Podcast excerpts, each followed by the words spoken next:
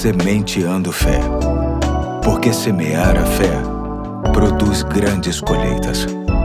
Olá, aqui é o Pastor Eduardo. Hoje é sexta-feira, dia 16 de fevereiro de 2024, e com alegria te convido a me acompanhar em mais um episódio da série Obedecer a Deus é Melhor, cujo texto básico e clássico se encontra em 1 Samuel capítulo 15, verso 22, que diz: Samuel, porém, respondeu: Acaso tem o Senhor tanto prazer em holocaustos e em sacrifícios quanto em que se obedeça a sua palavra? A obediência é melhor do que o sacrifício e a submissão é melhor do que a gordura de carneiros. Mais uma vez quero tratar de exemplos de obediência que nos inspiram e são dignos de serem copiados. Hoje quero pensar em José do Egito, um personagem real que viveu boa parte de sua juventude longe da família, em condições adversas, as que ele sempre sonhou, tendo tudo para ser uma pessoa revoltada com a família e com Deus, mas que, por conta do seu senso apurado de obediência a Deus, acabou se tornando a pessoa estratégica do momento para que o império inteiro não morresse de fome. Sua história se encontra no livro de Gênesis, entre os capítulos 37 e 50. A história de José nos mostra que Deus possui propósitos em todas as coisas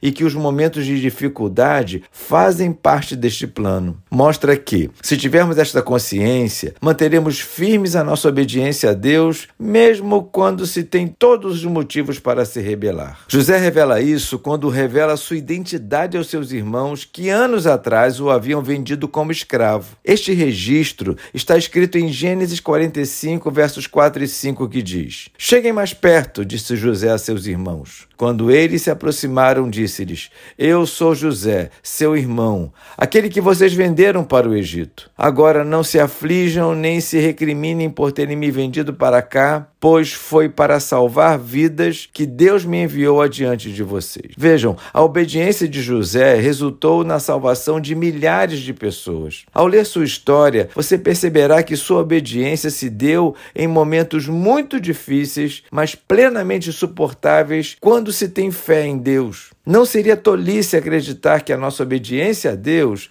há de resultar em experiências grandes, maravilhosas e que podem abençoar pessoas de perto e de longe. Vamos orar por isso? Senhor Deus, nos ajude a compreender que obedecer ao Senhor faz parte do cumprimento de propósitos do Senhor em nossas vidas. Que nada e ninguém nos atrapalhe neste entendimento. Te pedimos no doce nome de Jesus. Amém. Hoje eu fico por aqui e até amanhã, se Deus quiser.